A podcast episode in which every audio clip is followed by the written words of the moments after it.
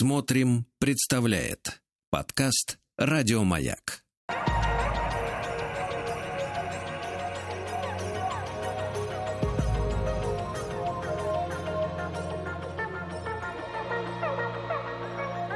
Сотворение умира.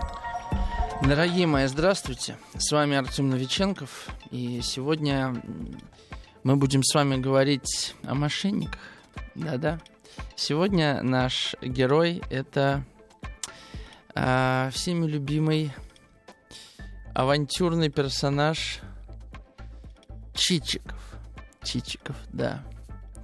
А, значит, э, персонаж действительно удивительный, потому что сложно назвать его героем. Вы знаете хоть одного человека, который бы хотел быть похожим на Чичикова или брал бы с него пример вот так откровенно? Я не знаю никого.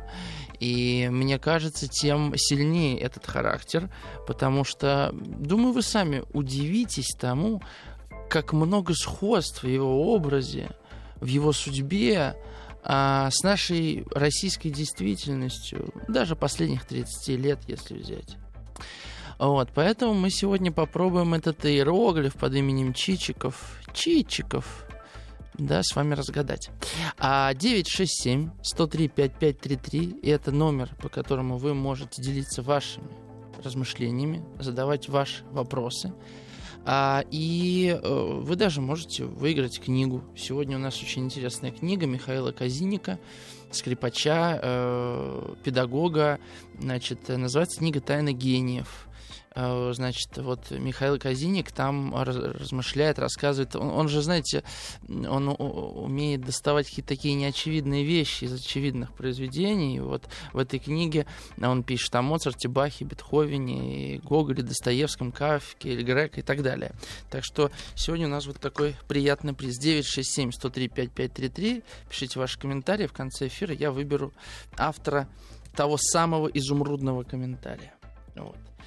А, и, как всегда, мы будем меньше говорить о произведении и больше о герое, но какой-то контекст надо наметить. А кроме того, «Мертвые души» — одно из тех произведений, которые невозможно понять, если ты не знаешь, в чем заключается завязка и развязка сюжета, подобно «Пиковой даме». Вот если ты не знаешь правил игры «Фараон», ты не можешь понять «Пиковую даму», сколько ты ее не читай потому что вся драма в том фатуме, который складывается с Германом, а здесь нам важно знать, что же с этими мертвыми душами случалось и зачем Чичиков мечтал стать херсонским помещиком. Вот. А, значит, вы знаете, Гоголь прожил жизнь недлинную, да, э, в 1809 году родился, в 52 умер, а, и за все это время он написал не так много, в общем-то, вместе с письмами, 6 томов он как-то так умещается в толстеньких 6 томов. И э, над мертвыми душами, включая второй и третий сожженные тома, а сжег он две версии второго тома и одну версию третьего тома недописанную, он работал в общей сумме 17 лет. Из 23 а, лет всей своей писательской карьеры. Для него, конечно, «Мертвые души» — это был главный труд. Ну и, собственно, это опять нас подводит к вопросу, почему Чичиков? Ну что это за герой такой? Ну, представьте себе, что вы писатель, да? Вот вы хотите написать роман. Какой вам герой придет в первую очередь в голову? Ну, какой-то человек, который хочет изменить мир, правда? Ну, скорее всего, герой, который, который э, олицетворяет в себе какую-то важную проблему, нерв времени, да? И либо своими действиями разрешает внешние проблемы, либо внутренние собственные проблемы, как Анна Каренина, например. И этим самым он говорит э, с эпохой, говорит со временем вроде бы и Чичиков говорит со временем, но как-то странно. Обратите внимание, ведь большинство гуглевских персонажей это чиновники. А, я вот как-то сейчас даже подумал, а, вы знаете современное русское произведение, где главные герои чиновники? Вообще-то чиновники перестали наверное, быть главными героями литературных произведений уже в 20 веке, как мне кажется. Вот. А, а, а, а чиновников больше всего, потому что Google всегда писал о бюрократической машине, которая полна курьезами, анекдотами. И вот эти курьезы, анекдоты, на самом деле, Гоголь-то и занимали. И «Мертвые души» э, целиком и полностью вышли из вот этих курьезов бюро- бюрократической системы. У нас масса вопросов да, к бюрократической системе, но если так приглядеться к ней, слушайте, ведь это же огромное государство, огромное количество людей, и нужно такие придумать законы, чтобы все работало. Сложно себе представить идеальную бюрократическую систему в этом смысле, да. Вопрос другой. Зачем мы вообще эту бюрократическую систему придумали? Жили бы общины там, да, как-то. Ну, это так. Так вот, а, начнем с интересной вещи. Всюду можно услышать, что а, сюжет мертвых душ Гоголю подсказал Пушкин. Это занятно, потому что у нас нет ни одного письменного свидетельства этому. Если мы знаем, что а, значит, э, ревизора действительно Пушкин идею дал Гуглю, то вот по поводу мертвых душ это совсем не очевидно. Возможно, что Гугль сам создал этот миф о том, что Пушкин его благословил на это произведение. Однако все не так э, оригинально, может быть, как нам хотелось бы, потому что история с покупками мертвых душ это история, которая так или иначе была знакома. Э, это не Гоголь придумал такую аферу для своего героя и для своего произведения. Я иногда буду называть «Мертвые души» романом, потому что Гоголь сам поначалу называл «Мертвые души» романом, хотя это поэма. Ну, он в итоге назвал ее поэмой. А вот, например, он в 1935 году пишет «Мне хочется в этом романе показать хотя с одного боку всю Русь». А потом через год еще пишет а, если совершу это творение так, как нужно его совершить, то какой огромный, какой оригинальный сюжет, какая разнообразная куча. Вся Русь явится в нем. Это будет первая моя порядочная вещь, вещь, которая вынесет мое имя. Это к вопросу о том, что гений должен быть скромен. Мало знаю скромных гениев. А сейчас еще небольшой экскурс. Очень важно понимать место мертвых душ в русской литературе и почему Достоевский говорил, мы все вышли из гоголевской шинели. А, вообще, вот этот период э, 30-х, 40-х годов, это же период переходный между романтизмом, реализмом, наверняка вы помните еще по школьной программе, и, в общем-то, его называют синкретическим периодом. Это э, ключевой период вообще для формирования русской культуры – это такой очень важный, как мне кажется, момент, потому что, ну, допустим, возьмем те же мертвые души. По сути своей, вот я передам перед моими глазами обложка первого издания 46 -го года «Мертвых душ», да, а, ну, это, кажется, все-таки переиздание. 46 год, короче, да, написано «Похождение Чичикова» или «Мертвые души».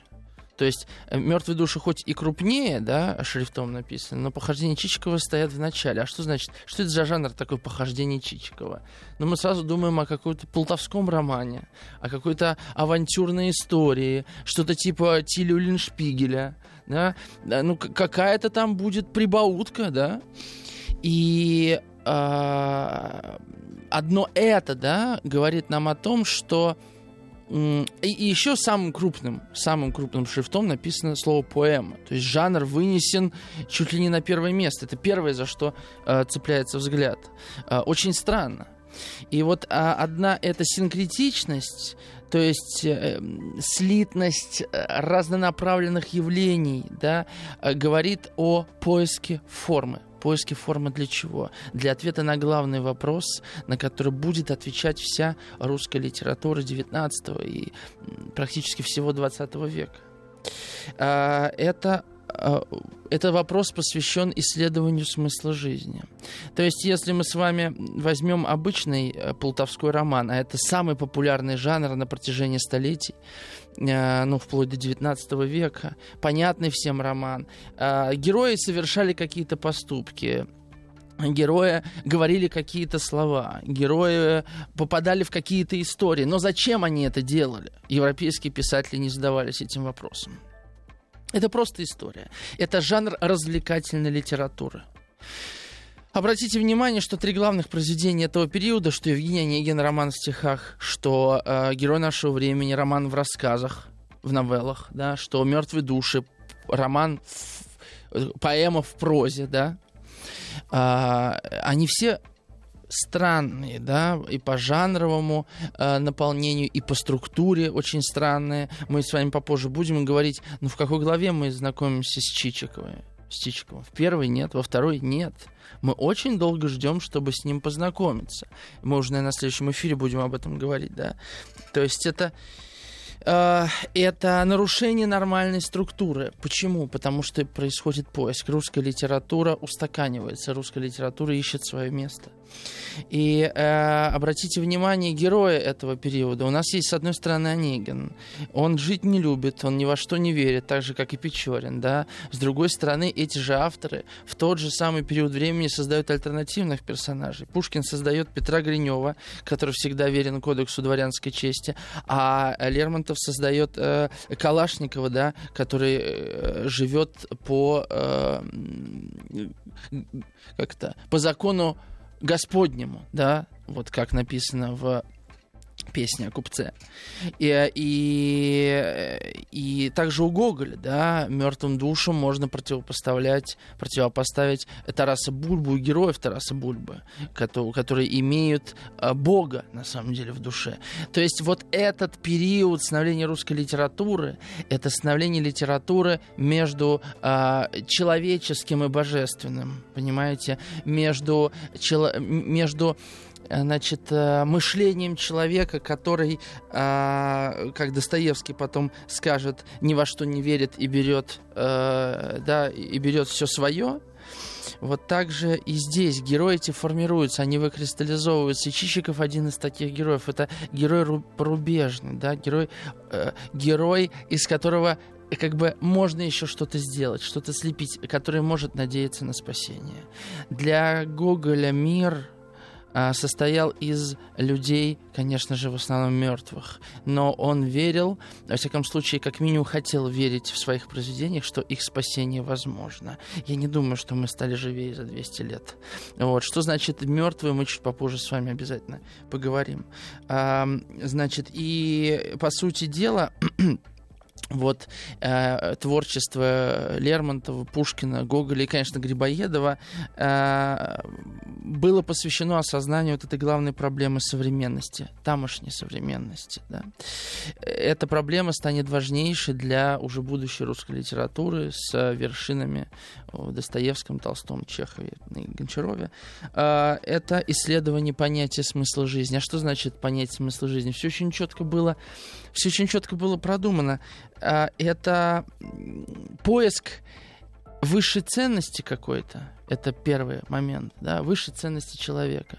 Второй момент, э, что эта ценность должна создавать э, возможности взаимодействия человека и общества. То есть не просто я нашел себе какую-то ценность, да, а что я для общества могу этой ценностью быть полезен, важен, нужен, и мы вместе можем что-то созидать с обществом. И третий пункт это э, вот этот высший смысл, да, э, эта ценность, она делает жизнь человека желанной и вместе с тем, возможно, радостной. Вот этот как бы вопрос, как создать, да, вот эту программу жизни. Понимаете, какая великая разница, да, между русской литературой или фран- французской, или английской, или американской 19 века? а, заключается в том, что русская литература действительно взяла на себя ношу ответа на вопрос о а, не просто о смысле существования, а о том, какой, каким реальным это может быть существование, чтобы люди могли жить сознательной, созидающей и желанной, радостной жизнью. Вот, собственно, на примере Чичикова мы с вами попробуем разобраться, как Гоголь представлял себе решение этого а, как оказалось, неподъемного для него проекта. Как оказалось, неподъемного. 967-103-5533. Пишите ваши комментарии, я попозже обязательно к ним обращусь. Э, сегодня мы разыгрываем книгу э, Михаила э, Семеновича Казиника «Тайны гениев». Дальше. Еще один момент, еще один момент. Часто говорят о месте автора в мертвых душах да, если вы, например, вспомните, ну, я не случайно буду сравнивать «Мертвые души» с Евгением Онегиным, э, с Евгением Онегиным или с героем нашего времени, потому что это очень сходная интонация, да, герои еще как будто бы, знаете, как только-только родившийся жираф, они еще не могут э, прочно стоять на ногах, им как будто бы нужна поддержка в демиурге, и вот эти авторы, они э, как бы поддерживают своих героев, что рассказчик в Евгении... В это Евгений Онегин мне сегодня не дается, да? В ЕО, что рассказчик в ЕО, да, что, значит, э, э, повествователь в мертвых душах.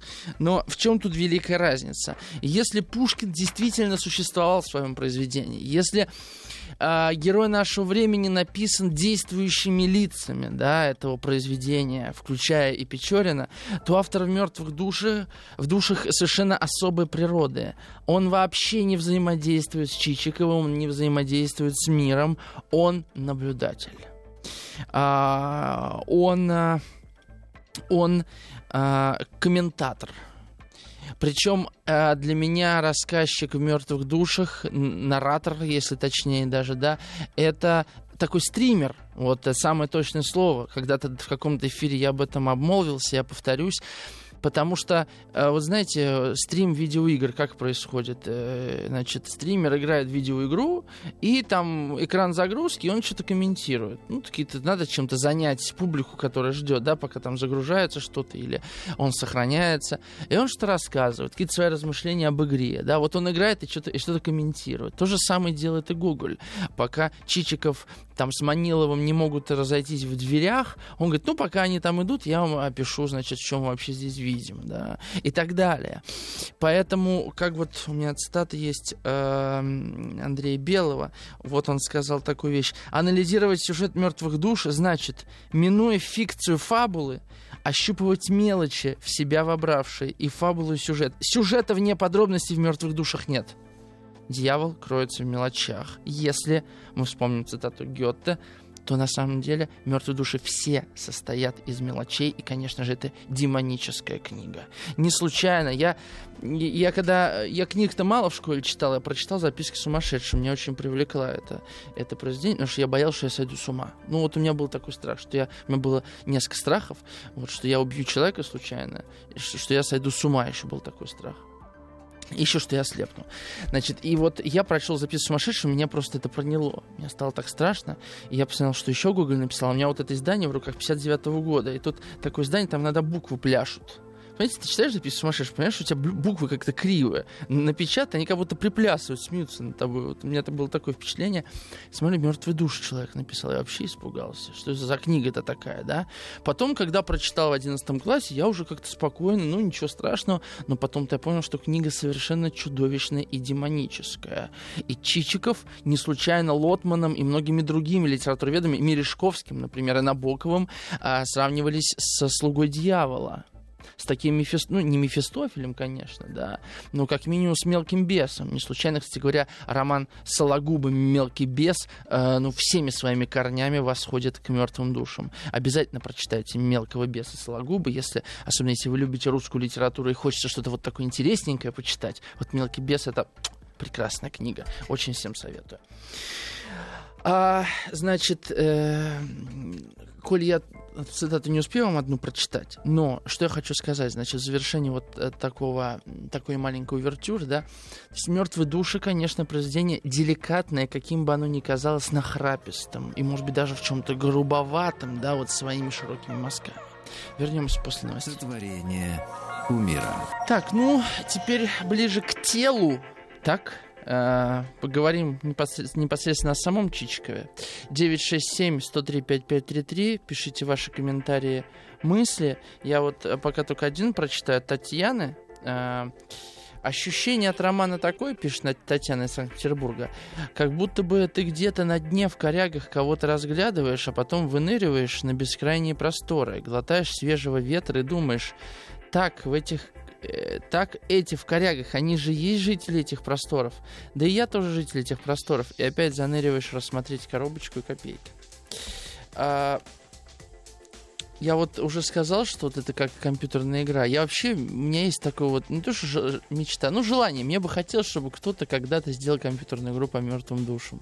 Представьте себе, а, какой бы там был потрясающий геймдизайн.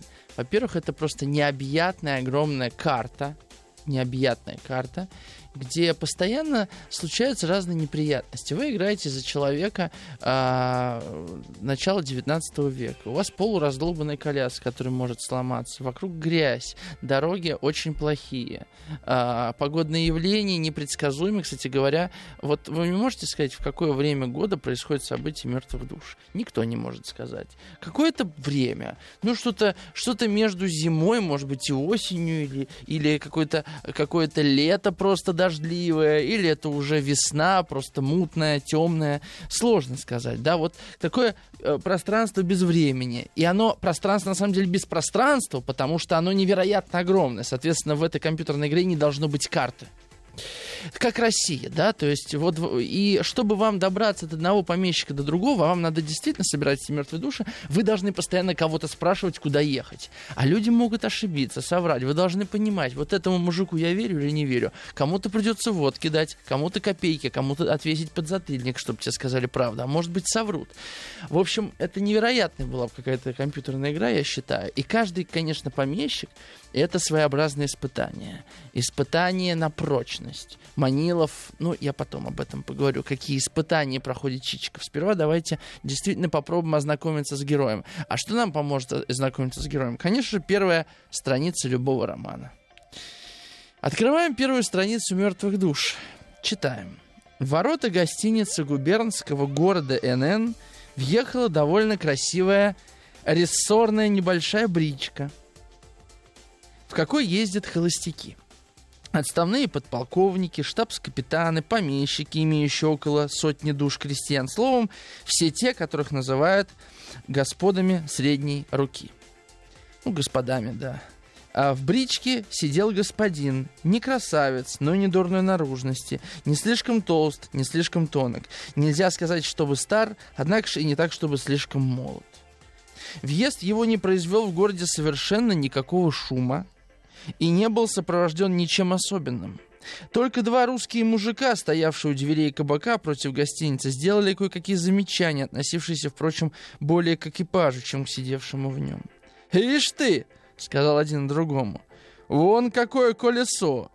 Что ты думаешь, доедет то колесо, если бы случилось в Москву, или не доедет?» «Доедет», — отвечал другой. «А в Казань, то, я думаю, не доедет». Казань не доедет», — отвечал другой. Этим разговор и кончился. Да еще, когда бричка подъехала к гостинице, встретился молодой человек в белых канифасовых панталонах, весьма узких и коротких, во фраке с покушениями на моду, из-под которого видна была манишка, застегнутая тульскую булавку с бронзовым пистолетом. Молодой человек обратился назад, посмотрел экипаж, придержал рукой картуз, чуть не слетевший от ветра, и пошел своей дорогой. Это первый абзац. Что мы с вами узнали о главном герое? Мы очень много чего узнали про бричку.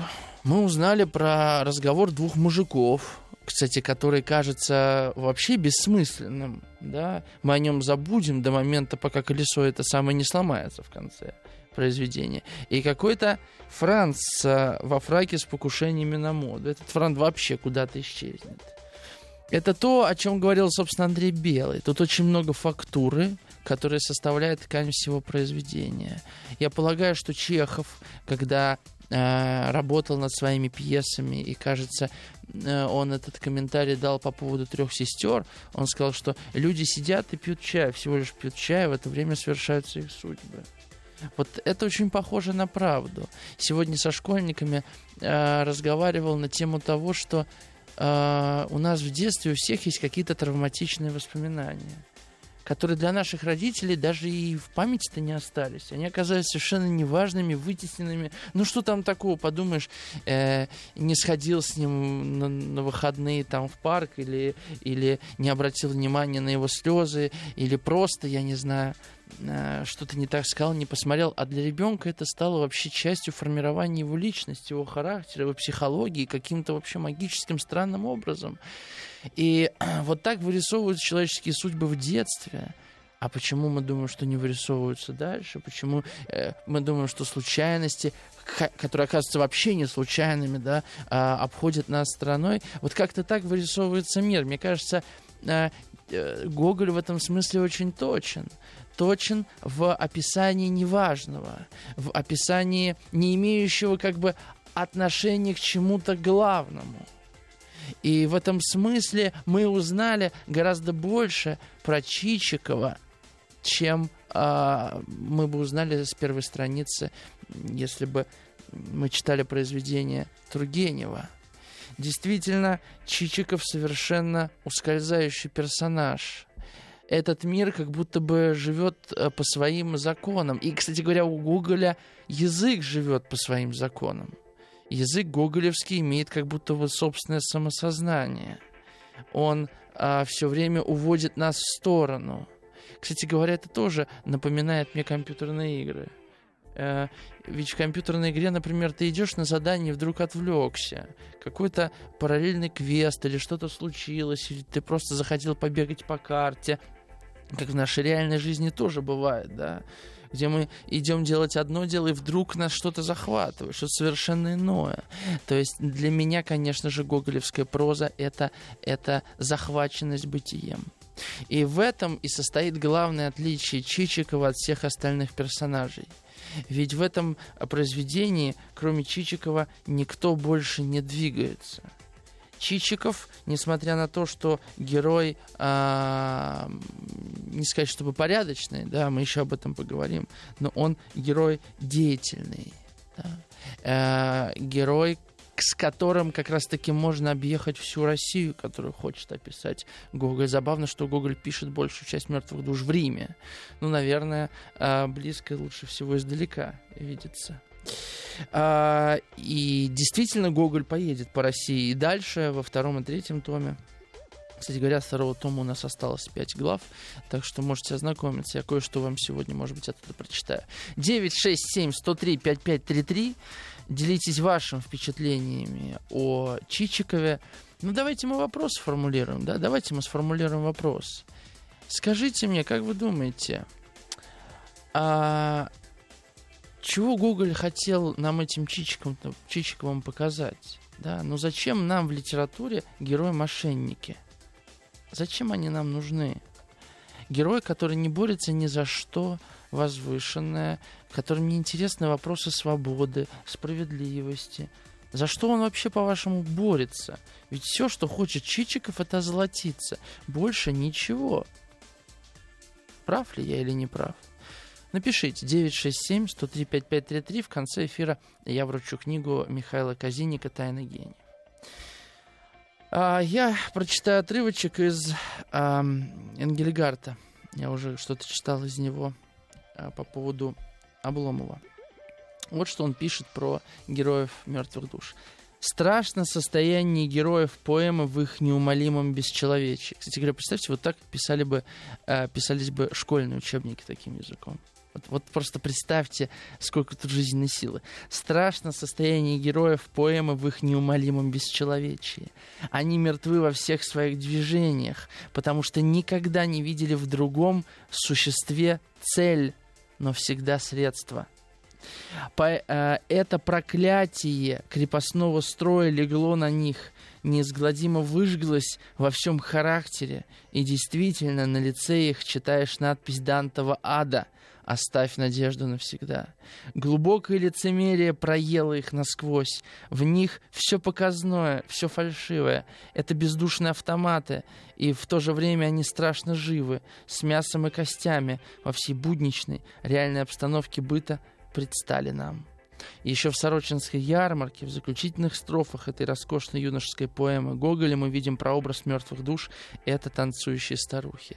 Действительно, в Сорочинской ярмарке есть совершенно поразительный образ э, танцующих старух, э, где Гоголь, э, собственно, через них показывает пляску смерти. Да, макабр. И если мы с вами опять-таки обратимся к э, обложке мертвых душ, которую Гоголь собственноручно нарисовал, то мы увидим, что в разных вензелях, в узорчиках вырис, вырис, вырисованы черепки. Черепки, много-много разных черепков. Да? Как бы такой всеобщий танец смерти. Мертвый душ это пространство мертвецов. Каким бы оно ни было курьезным, смешным, это мертвое пространство людей. Это примерно то пространство, как мне кажется, э, которое э, описывал Декарт, который сидел у окна, смотрел и думал, а вот люди, которые ходят за окном, они реально существуют, это реальные люди, живут ли они внутренней какой-то жизни или они автоматы? Вот Мертвый значит автоматический. Вот что это значит.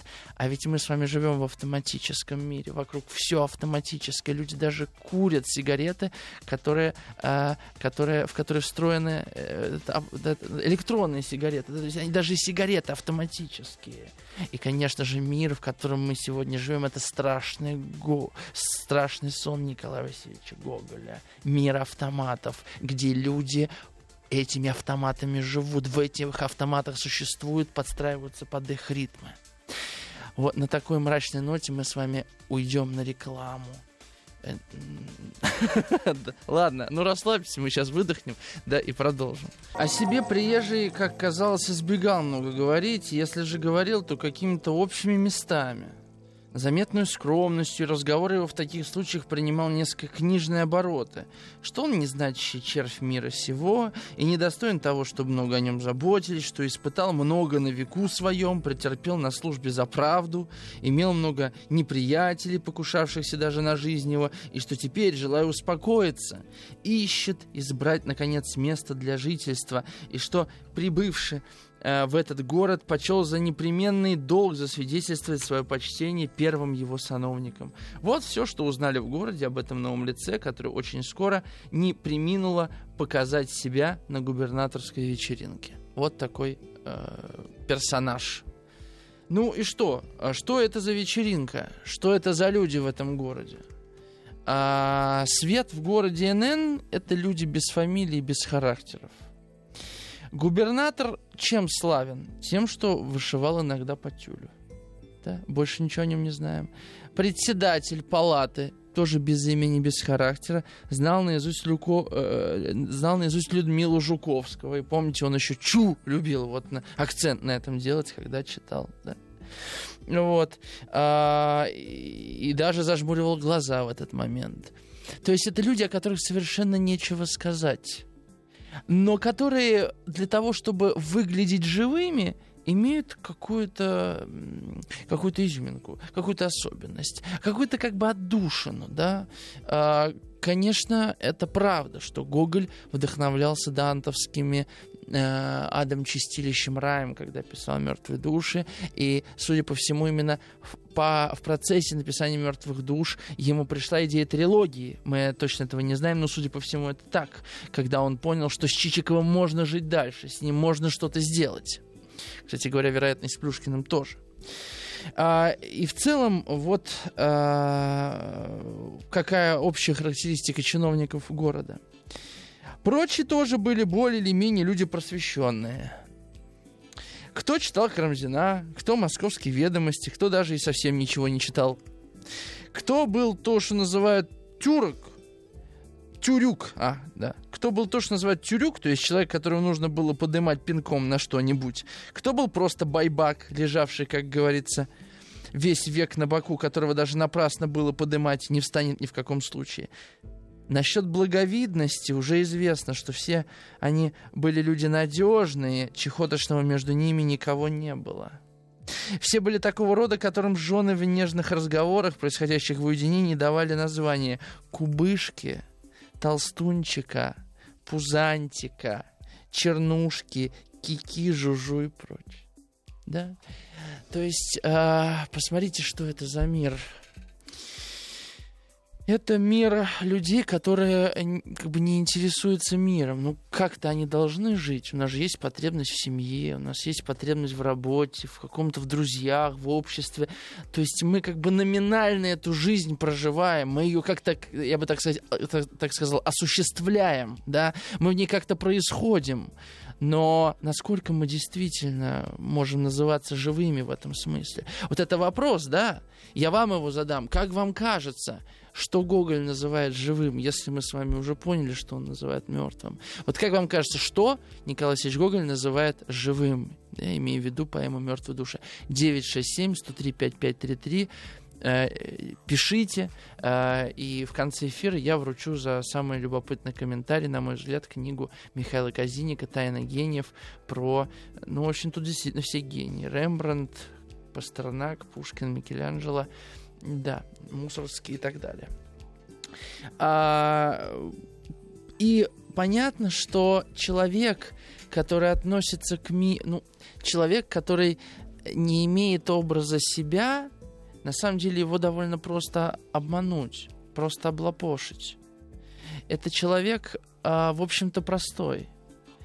А, конечно же, у него могут быть задние мысли, он может придумывать многоходовочки, да, он может хитрить, но простой в смысле, а, если к нему найден ключ, то он открывается. Понимаете, о чем говорю?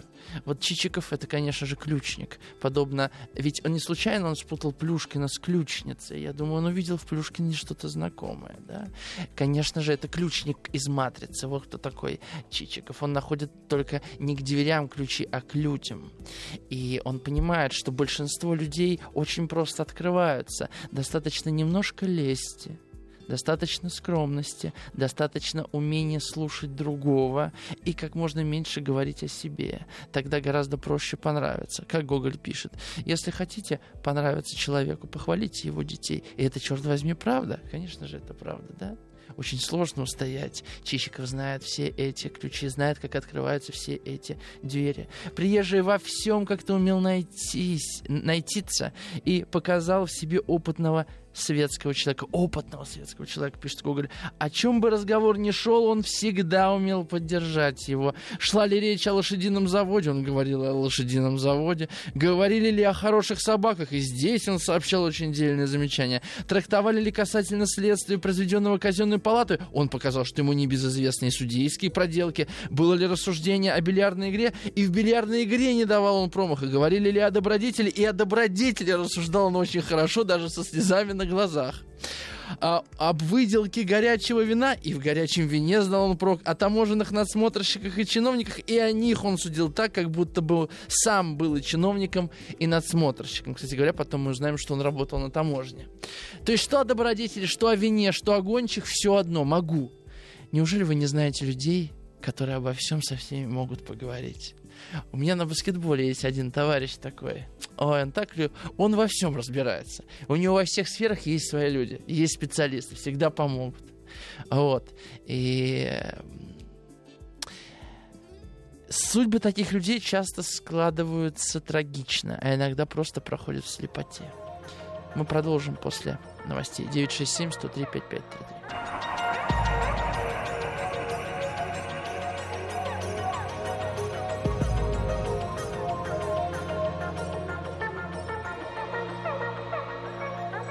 Сотворение умира. Ну что ж, с вами по-прежнему Артем Новиченков, и мы продолжаем говорить о Чичикове. Я выяснил, что у нас сломался чат. Вот. Э, жаль, я думаю, вы написали много интересных сообщений. Если вас не затруднит, пожалуйста, можете их э, переслать э, в комментарии в нашей группе ВКонтакте «Радио Маяк» под последним постом о, о нашей передачи. Я пока оттуда буду брать ваши комментарии, пока нам чат не починит. Если починит, вот, будем рады. Значит, 967-103-5533, эм, я вам сообщу этот номер, когда все починит, да? Я уже по привычке. Так вот, так вот, а, ближе к истории с продажей мертвых душ. Что случилось, да, наверняка, может быть, не все в курсе. Значит, э, я уже сказал, что реальные прототипы Чичикова — это скупщики мертвых душ. Кстати говоря, это словосочетание «мертвые души» а, не приняли современники Гоголя. А, раньше назывались эти души «убылые», то есть которые убыли. И э, Гоголю не позволили назвать свое произведение «Мертвые души». Это было бы э, очень экстравагантно, поэтому он назвал да, «Похождение Чичикова» и «Мертвые души». Что это за мертвые души? Вот я нашел, значит, были такие указы э, Петра I от 26 ноября 18 года и 22 января 19 года.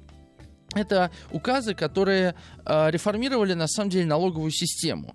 До этих указов, как собирались э, налоговые подати, это были э, подворные обложения э, налогами, то есть был двор, был двор, вот там жила семья, и этот двор облагался налогом. Естественно, крестьяне смекнули и начали, э, значит, совмещать свои дворы и платить там, не знаю, тремя домами за один двор.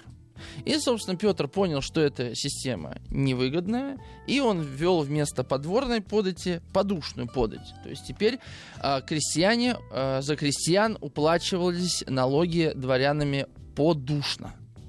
Что дальше происходило? Как, ну, собственно, естественно, вы платите только за живых крестьян. Вот мужик, за женщин не платили, мужик шел со всей семьей. А, вот мужик есть, ты за него платишь. Но мужики умирают. Мужики умирают. А, не было же электронной системы, да, чтобы вот у меня умер мужик, и я сразу в электронную базу внес, что такой-то умер. Кстати, представьте, как сегодня выглядело бы крепостное право, да? Внес в базу, там это, свиное рыло, умер, да, или там... Э, и все, больше не платишь за него денежку. Но а, вот эта бюрократическая машина так работала, что вот эти вот ревизии, да, э, мертвых душ мертвых крестьян проводились не так часто. Вот я посмотрел даже. Значит, э, если в 1933 году э, Гоголь задумал эту поэму, значит, мы можем посмотреть, что происходило до этого. Значит, э, то есть с 1719 по 1733 год.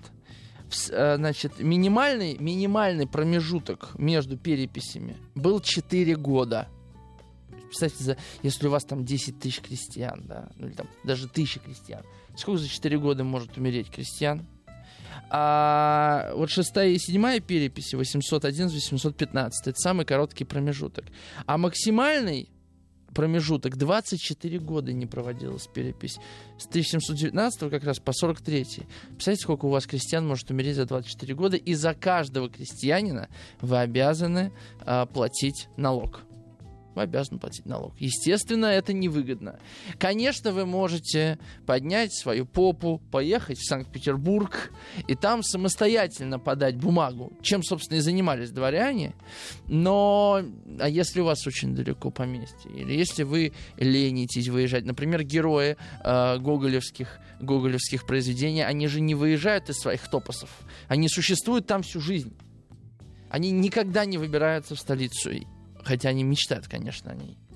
А, средне, в среднем, в общем, за эти, получается, с 1719 по 1833, то есть за 114 лет, в среднем 16 лет уходило на то, чтобы вот эту ревизию произвели. Сами понимаете, дворянам это не нравилось.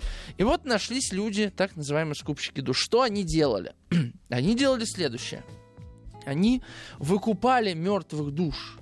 Вот, вот по, э, по спискам выкупали мертвые души и становились как бы людьми, которые э, эти мертвые души имеют при себе. Но на бумаге-то они числятся живыми, поэтому я могу этих мертвых крестьян заложить, э, не помню, как палата называлась, в Санкт-Петербурге и получить за них 200 рублев. Вот за, за одного мужика 200 рублей, понимаете? Реальных денег. Но проблема в следующем у Чичикова стоит, что Чичиков не может просто так крестьян без земли понимаете, а отдавать за 200 рублей штуку. Ему нужна земля. И как раз в середине 18 века Россия а, значит, присоединяет к себе после войны с Турцией Новороссию, огромный регион, где степь. И так как туда никто пока не хочет заселяться, эти земли начинают раздаваться дворянам. Собственно, Чичикова потом называют каким помещиком? Херсонским помещиком да? Вот, да, тот самый Херсон. Значит, и Чичиков, получается, он находит две лазейки. Как получить землю не свою, да, себе не принадлежащую, и как найти, да, заполучить крестьян себе не принадлежащих. Такой вот сюжет интересный. И он это все осуществляет. То есть он как бы а, оформляет на себя землю, а, а у него же и крестьяне есть под эту землю. Он этих крестьян закладывает, получает деньги, на эти деньги строит реальные, реальное поместье, да, и это поместье начинает потихоньку давать деньги, и он потихонечку начинает выкупать эти мертвые души, пока ревизия не началась. 16 лет достаточно, чтобы провернуть такую аферу. Вот какой план Чичикова, да, стать миллионером из ничего. Вот, у нас, кажется, заработал чат. Да, пишите, пожалуйста, в чат. 967-103-5533. Можете просто сообщение, которое вы прислали, скопипастить еще раз, потому что вот теперь старые сообщения до нас не доходят. 967-103-5533. Сегодня мы разыгрываем книгу э, Михаила Казиника э, «Тайна гениев» от издательства СТ. Спасибо ему большое. Значит, про разных... Э, ну, вот я прям прочитаю. В своей книге он рассказывает не только об известных композиторах, писателях, художниках, но и о том, как неожиданно переплетаются судьбы и творения тех, кто жил в разных эпохах и странах. То есть такие узоры культуры, да, Михаил Казиник э, исследует. Так, Станислав пишет. Что если Чичиков, как и Обломов, это часть вечного русского образа, две его крайности, внутренняя раздвоенность личности на ориентацию либо на внешний Чичиков, либо на внутренний Обломов. Вау, как интересно, Станислав. Русский герой всех времен либо деятелен, либо деятелен лишь в угоду своим амбициям. Обломов это крайность пассивная, но думающая. Середины нет. Интересно, вам не кажется, что как раз в Штольце, да, Гончаров э, вырисовывает Чичикова. Ну, я уже говорил об этом, да, собственно, именно поэтому я опять и взял э, в продолжение, да, э, в продолжение Обломова Чичикова. Но мне кажется, тут прямая родословная вырисовывается. Вот Татьяна пишет. Чичиков — герой нашего времени, ибо обладает выдающимися коммуникативными навыками и мощной мотивацией к действию, развитию саморазвитию. Вот только смысла жизни у него нет, зато мотивацией заполнен до краев. И цитатки на этот предмет. Цитата. «Но в нем не было привязанности, собственно, к деньгам для денег, им не владели скряжничество и скупость. Нет, не они двигали им. Ему мерещилась впереди жизнь во всех довольствах, со всякими достатками, экипажи, дом, отлично устроенный, вкусные обеды. Вот что беспрерывно носилось в голове его. Чтобы, наконец, потом, со временем, вкусить непременно все это, вот для чего береглась копейка, скупо отказываемая до времени и себе и другому. Но решился он жарко... И, цитата, но решился он жарко заняться службой, все победить и преодолеть. И точно, самоотвержение, терпение, ограничение нужд показал он неслыханное. Так вот, да, я с вами согласен. А, то есть, э, действительно, это такая проблема. Но э, мне кажется, нам о многом расскажет то, как Чичиков одевается. Ой, люди, жившие в 90-е, сейчас увидят невероятную параллель. Значит, э, Потратив слишком два часа времени, вот Чичиков приготовляется, наш герой очутился во фраке брусничного цвета с искрой. Потом дальше.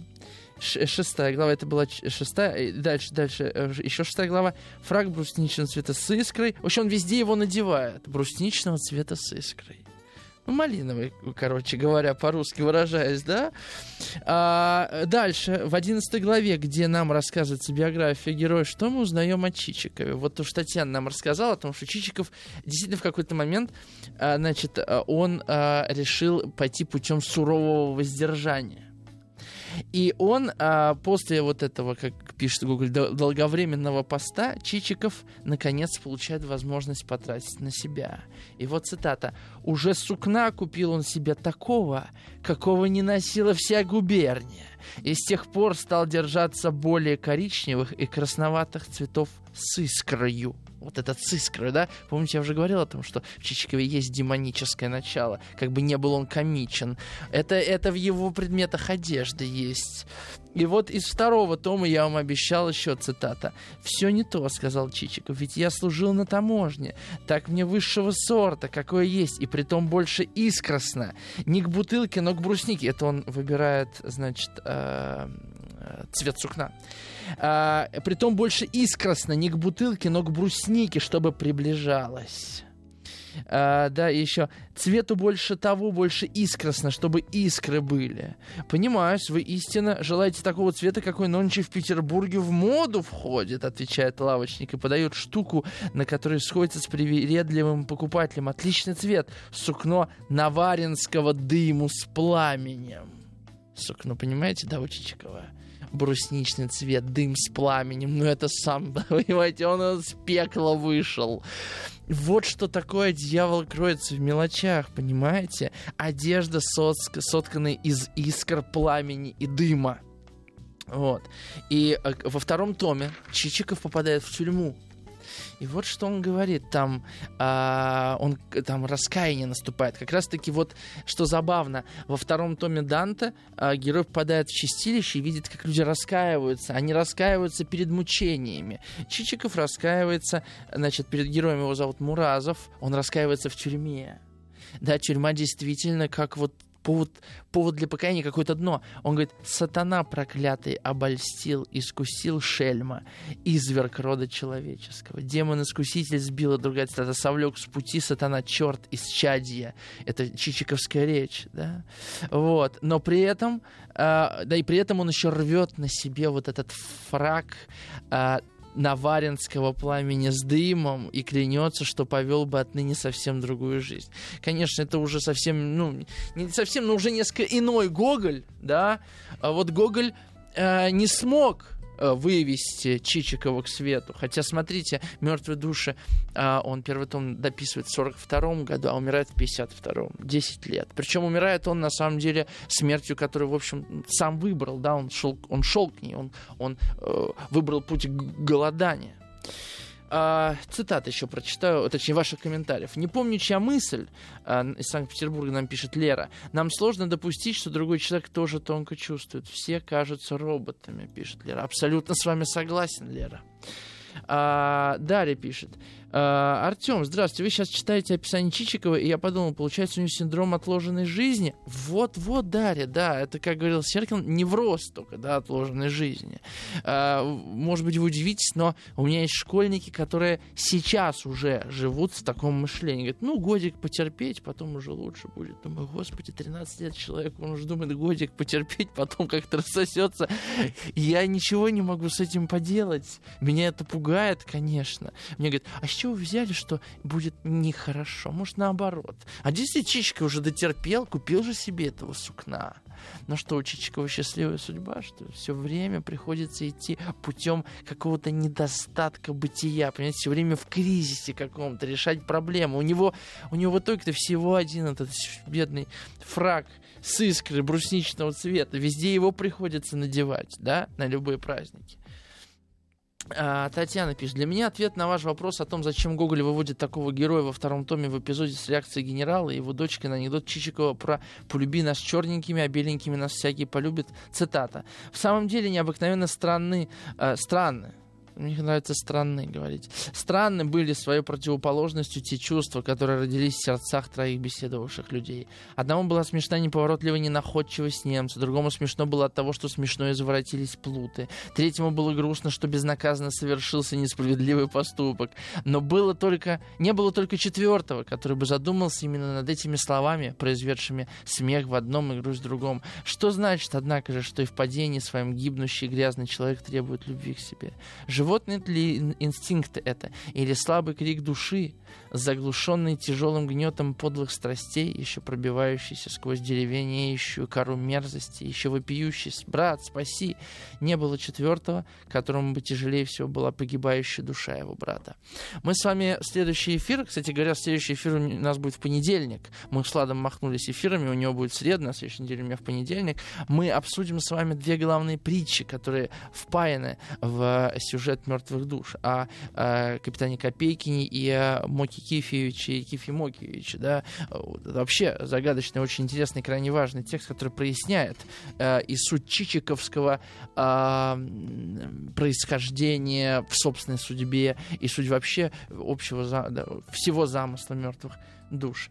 А, а, значит, э, Да, вот Игорь пишет, что он всегда, когда чихал, чихал, читал, отдыхал душой. 967-103-5533. Делитесь вашими размышлениями. Я повторю вопрос, который я, да, задал. Почему Google выбрал такого персонажа героем своего главного вообще опус магнум, да? Почему герой, на которого не хочется быть похожим, он выбирает, как вам кажется? 967-103-5533. Сегодня мы разыгрываем замечательную книгу э, Михаила Семеновича Казинника «Тайна гениев» от издательства АСТ. Сейчас на новости вернемся. За оставшееся время хочу успеть с вами один вопрос, собственно, договорить, да, мы начали говорить о, собственно, о мертвелости э, персонажей э, мертвых душ. Вот посмотрите, если мы опять обратимся там к первой или к седьмой главе мертвых душ, мы увидим, что вот горо- городские жители, они э, представляют такой коллективный портрет, но они, как я говорил, не имеют зачастую имен, а обозначаются либо а, какими-то функциями профессиональными, есть губернатор, прокурор, судья, либо какими-то ироничными кличками, вот Иван Антонович Кувшиное дама просто приятная, и дама приятная во всех отношениях, да, которые как Добчинский, Бобчинский неотличимы друг от друга. А вот что касается чинов, да, а, это э, нам, может быть, это сейчас странно, но ведь э, в Петровской и даже в Николаевской России э, люди на себе на могилах, да, в камне, значит, вырезали собственный чин, да, первым делом. Даже Державин ни слова не сказал, что он поэт, он, он, он сказал, что мне вот выбить, кто я был, министром, то все, про поэзию ни слова. Да? То есть вот, это, э, вот этот диктат чина, нам, может быть, он сейчас непонятен, нам он понятен в другом смысле, да, чинопочитательство же ведь осталось, но чины уже как бы размыты. Менеджер менеджер, ну, высшего звена, ниши, ну, то есть, как это понимаете, да, на уровне языка это не так отчетливо топ-менеджер и менеджер, ну, для меня, честно говоря, разницы почти никакой. Я, ну, я так понимаю, что топ-менеджер над менеджером, но если есть топ-менеджер, может быть, есть и топ-топ-менеджер, и топ-топ-топ-менеджер, то есть я не знаю, как там, э, куда дальше эта иерархия ведет. И получается, что вот этот мир, да, героев, он омертвел не только потому, что это мир инертный, да, мир людей, которые не живут жизнью, которые даже не попадают в ад, потому что не рискуют, потому что как бы ничего не, не происходит в их жизни.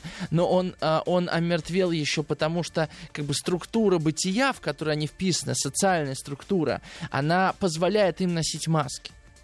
А, и, собственно, вот эта галерея из пяти персонажей, из пяти помещиков, с которыми встречается Чичиков, это не столько галерея вот э, омертвелых, э, значит, э, омертвелых помещиков, да, это скорее попытка их привести в чувство. Вот как мне кажется, послушайте. А сцена разговора Чичикова с Маниловым. Говорит Чичиков. Послушай, любезный, сколько у нас умерло... А, а, нет, подождите. Да. Как с того времени много у вас умерло крестьян, спрашивает Чичиков. Я не могу узнать об этом. Я полагаю, нужно спросить приказчика. Эй, человек, позови приказчика, он должен быть сегодня здесь.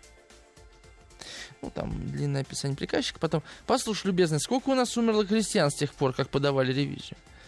«Да как сколько? Многие умирали с тех пор», — сказал приказчик и при этом икнул, заслонив рот слегка рукой наподобие щитка. «Да, признаюсь, я сам так думал», — подхватил Манилов. «Именно очень многие умирали». Тут он обратился к Чичикову и прибавил еще. «Точно, очень многие». «А как, например, числом?» — спросил Чичиков. «Да, сколько числом?» — подхватил Манилов. «Да как сказать числом? Ведь неизвестно, сколько умирало, их никто не считал». Да, именно, сказал Манилов, обратясь к Чичикову. Я тоже предполагал, большая смертность, совсем неизвестно, сколько умерла. Ты, пожалуйста, их перечти, сказал Чичиков, и сделай подробный реестрик всех поименно. Да, всех поименно, сказал Манилов. Приказчик сказал, слушаю, и ушел. «А для каких причин вам это нужно?» — спросил по уходе приказчика Манилов. Этот вопрос, казалось, затруднил гостя. В лице его показалось какое-то напряженное выражение, от которого он даже покраснел. Напряжение что-то выразить, не совсем покорное словам. И в самом деле Манилов наконец услышал такие странные, необыкновенные вещи, каких еще никогда не слыхали человеческие уши. А, вы спрашиваете, для каких причин? Причины вот какие. Я хотел бы купить крестьян, сказал Чичиков, заикнулся и не кончил речь. «Ну, позвольте спросить вас», — сказал Манилов, «как желаете вы купить христиан, с землей или просто на вывод, то есть без земли?» «Нет, я не то чтобы совершенно крестьян», — сказал Чичиков. «Я желаю иметь мертвых». Э, э, как, извините, я несколько тук на ухо, мне послышалось пристранное слово. Я полагаю приобрести мертвых, которые, впрочем, значились бы по ревизии как живые, сказал Чичиков. Манилов выронил тут же чубук с трубку на пол и как разинул рот, так и остался с разинутым ртом в продолжении нескольких минут. Представьте себе эту сцену. Нескольких минут. Вы бы в кино не выдержали это смотреть. Нескольких минут. Оба приятеля, рассуждавшие о приятностях дружеской жизни, остались недвижимы, вперед друг в друга глаза, как те портреты, которые вешались в старину один против другого по обеим сторонам зеркала. Наконец Манилов поднял трубку с чубуком и поглядел снизу ему в лицо, стараясь высмотреть, не видно ли какой усмешки на губах, его не пошутил ли он. Но ничего не было видно такого. Напротив, лицо даже казалось степеннее обыкновенного. Потом подумал, не спятил ли гость как-нибудь невзначай с ума? И со страхом посмотрел на него пристально. Но глаза гостя были совершенно ясны, не было в них дикого, беспокойного огня, какой бегает в глазах сумасшедшего человека. Все было прилично и в порядке как не придумывал Манилов, каким быть и что ему сделать, но ничего другого не мог придумать, как только выпустить изо рта оставшийся дым очень тонкую струю. Итак, я бы желал знать, можете ли вы мне таковых неживых в действительности, но живых относительно законной формы передать, уступить или как вам заблагорассудится лучше? Но Манилов так сконфузился и смешался, что только смотрел на него. Еще чуть прочитаю. Мне кажется, вы затрудняетесь, заметил Чичиков. Я... Нет, я не то, сказал Манилов. Но я не могу постичь, извините. Я, конечно, не мог получить такого блестящего образования какое, так сказать, видно во всяком вашем движении, не имею высокого искусства выражаться, может быть, здесь, в этом вами сейчас выраженном изъяснении, скрыто другое, может быть. Вы изволили выразиться так для красоты слога? Нет, подхватил Чичиков.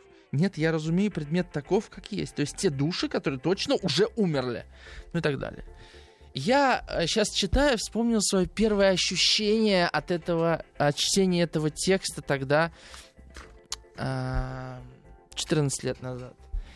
Ведь это такая радость была, что Чичиков ставит помещиков в такое неудобное положение. Ведь они так, как, как сказал бы Достоевский, стушевываются – да, они вдруг выходят из зоны своего привычного мира. То есть такое ощущение, что разговором о смерти Чичиков пробуждает их к жизни. Понимаете, о чем я говорю? Вот это состояние, потому что ведь разговор о смерти, согласитесь, до сих пор у нас табуирован. Но мы, конечно, можем говорить о смерти, да. Смерть это, это не гомосексуал, о смерти можно, но лучше не надо на всякий случай. Так как-то зачем? Иногда, иногда я маме говорю, слушай, мам, ну, допустим, я умру, с кем останется? Что ты говоришь такое? Ни в коем случае. То есть, вот понимаете, что-то такое в этом есть, табуированное, опасное, страшное. Возможно, это наше травматичное историческое прошлое, да? Но именно этим Чичиков и выводит своих персонажей вдруг из этого состояния. То есть, конечно, все реагируют по-разному. Коробочка просто не готова воспринимать эти слова. Она просто даже не понимает, что от нее, хотят. То есть это не вмещается в речь, это невозможно, да? Ноздрев, который, ну, казалось бы, вроде бы такой лихой мужик. А что он делает с этим? Он обыгрывает буквально смерть и делает из, из нее часть собственной игры. То есть разговор о смерти адаптируется к их омертвелым занятиям, деньгами в основном, или хозяйством, или мечтанием. Ну, у всех разное, да. Мы тут не про помещиков говорим, мы говорим о Чичикове и о том, что он своим занятием, да, глубоко мошенническим, способен пробуждать на какие-то, может быть, хотя бы доли секунды, а в случае Манилова даже на целые минуты, человека к какому-то выходу в экзистенциальную среду. Удержа... Удерживаются ли они там? Нет, не удерживаются. Но один этот факт очень, на мой взгляд, любопытный. И в этом смысле Чичиков, конечно, существо инфернальное, но существо, которое а, покупает мертвые души. А кому нужны вообще-то души человеческие? Конечно, дьяволу. Это он нас покупает души. Он этим самым как бы вынужден, да не, не вынужденно, на мгновение пробуждает других персонажей, да, он их шокирует как минимум. Причем Чичиков не делает это с целью эпатажа. То есть у него нет никакой задней мысли в этом всем. Это тоже очень важно. 967-103-5533, напишите, что вы думаете. Я прочитаю несколько очень занимательных комментариев. Вот Станислав сегодня меня радует своими комментариями из Новокузнецка. Вот что пишет Станислав. Артем, у меня такое фантастическое предположение. Гоголь, будучи человеком одиноким и, по всей видимости, страдающим от этого, создал образ Чичикова с сомнительной репутацией, подсознательно создав себе ученика, а себя учителем, предполагая по пути Чичикова выправить его наклонности и создать надежду. Но в процессе написания учитель осознал, что его воля не в силах сломить ученика, не быть ему просвещенным. И Чичиков стал подавлять волю и ломать Гоголя, что, в общем, закончилось и недописанными мертвыми душами, и угасшим духом Гоголя. Станислав, мне нравится ваша фантазия. А, Татьяна пишет, а может быть это не синдром отложенной жизни, а мощное желание достичь наивысшего достатка, да, это вот про Чичику, который умел терпеть. А так как это невозможно, то удовольствие от постоянного движения в его достижении заменяет сам наивысший достаток. Ведь сколько раз у Чичикова была возможность стать приличным помещиком, но каждый раз он хотел еще больше. Да, э, это очень похоже на правду, Татьяна, да. Еще, что я успею сегодня, да, еще несколько размышлений. Ведь смотрите, а вот все это помещики, все современники Гоголя. Для нас-то уже, ну, у нас вроде как помещиков нет, технически нет, да. А, то есть вот эти все, то есть сами помещики, они, а, вот убери из, из всех этих героев помещичество, да, что от них останется, как от людей, как от персонажей. А, и э, кто-то умеет вести хозяйство, вот Собакевич с коробочкой, да, или кто-то демонстрирует бесхозяйственность, Манилов, например, или Ноздрев. А, но все они существуют в парадигме крестьян и крепостного права. Понимаете, в чем дело? То есть вот это вот мышление в рамках заданных величин. А, и Чичиков а, существует точно в таких же а, это концепция, конечно, точно в таких же концепциях. Помыслить мир иным никто из них даже не пробует. А, герои Гоголя лишены идеалистических побуждений. Никакого выхода в, вот, в, в бессознательное, никакого выхода в фантазии. Фантазии неконвенциональные, я имею в виду, да? Все фантазии должны быть предельно понятные. Херсонский помещик, миллионщик — это супер. А, вернемся после рекламы. 967-103-5533. Так, вот у нас э, остался последний э, отрывочек нашего разговора, и Татьяна натолкнула меня на мысль, о чем поговорить вот в оставшееся время. Татьяна написала, был эпизод, в котором Чичиков представляет этих мертвых христиан, как будто бы их оживляя. Это в восьмой главе. Действительно, э, в восьмой главе очень такое большое отступление есть об образе, наверное, русского народа, так его можно назвать. И там вот собира... создается такой коллективный образ русского народа в лицах. И, и э, Собакевич, помните, нахваливал э, качество своих крестьян, что вот, ну, Михей, знаете, какой был при жизни? Я, я его просто так вам не продам, да? Вот, значит, и а, в этом отступлении мертвые души оживают э, и получают имена, фами и даже фамилии, за которыми возникают живые судьбы, потрясающие истории – Степан Пробка — это былинный богатырь, который всю Россию с топором исходил и нелепо погиб при строительстве церкви. Трагическая история. А, его напарник, дядя Михей, а, без раздумий э, да, а, заменил пробку, да, и говорит, эх, Ваня, угораздило тебя. Такие короткие истории. Потом Попов, дворовый человек, такой русский солдат-швейк на самом деле потом его образ так или иначе отразится в образе капитана Копейкина. А, значит, он играл в хитрую игру с капитаном-исправником, прекрасно себя чувствовал, да, в поле, в любой тюрьме, вот цитата. «Нет, вот Висигонская тюрьма будет почище, там хоть и в бабке, да есть место, так и есть место, да и общество больше». У каждого своя история, да. Вот, наконец, еще один богатырь Абакум Фыров. Они у меня тут все выписаны. У меня тоже реестр мертвых душ, чтобы вы думали. Да? И в самом деле, цитата, и в самом деле, где теперь Фыров? Гуляет шумно и весело на хлебной пристани, порядившись с купцами. Цветы и ленты на шляпе. Вся веселится бурлацкая ватага, прощаясь с любовницами и женами, высокими, стройными в манистых и лентах, хороводы, песни. Кипит вся площадь, а носильщики между тем при кликах, бранях и понуканиях, нацепляя крючком по девяти пудов себе на спину. Вы знаете, сколько это? Вы знаете, сколько 9 пудов? Это 144 килограмма. А, валят кули с овсом и крупой, и далече виднеет, и так далее, и так далее. То есть это в жизни человека идет, сбежал, да? Вот, то есть эти мертвые души вдруг оказываются живее живых. Оказывается, их прошлое сильнее настоящей будущности вот этих помещиков, у которых они были. Они куда выпуклее. Их истории — это истории жизни, а не истории существования. Понимаете, о чем я говорю? Конечно, среди них есть свои неудачники. Гоголь не рисует вот так однобоко черно-белую, э, черно-белую эту картину. Например, э, спившийся сапожник Максим Телятников. Но, понимаете, не просто спившийся сапожник, а спившийся сапожник Максим Телятников. И мы знаем, как он умер. Он кинулся после кабака в прорубь и умер, да. Или э, убитый ни за что Григорий, доезжай, не доедешь.